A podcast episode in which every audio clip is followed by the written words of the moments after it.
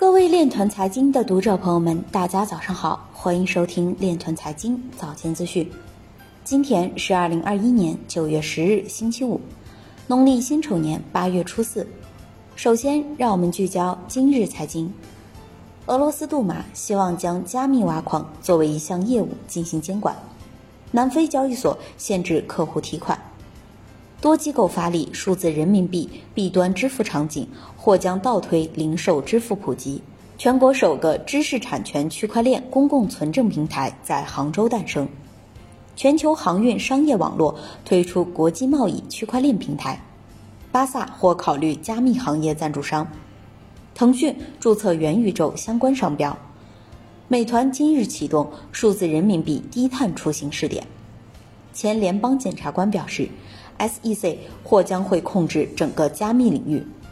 于佳宁表示，NFT 需要适用相应行业法律法规。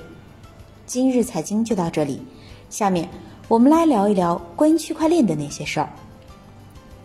跨境金融区块链服务平台出口信保保单融资业务在金华落地。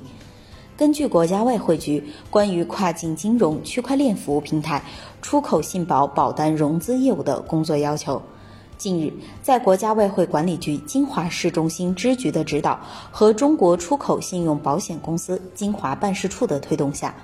泰隆银行金华分行和建设银行金华分行通过运用跨境金融区块链服务平台，分别为金华市两家重点出口企业成功办理了出口信保保单融资业务，融资金额近一千万元人民币。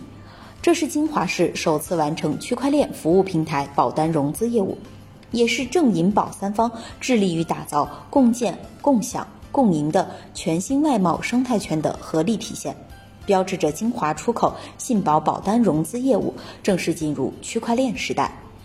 以上就是今天链团财经早间资讯的全部内容，感谢您的关注与支持，祝您生活愉快，我们明天再见。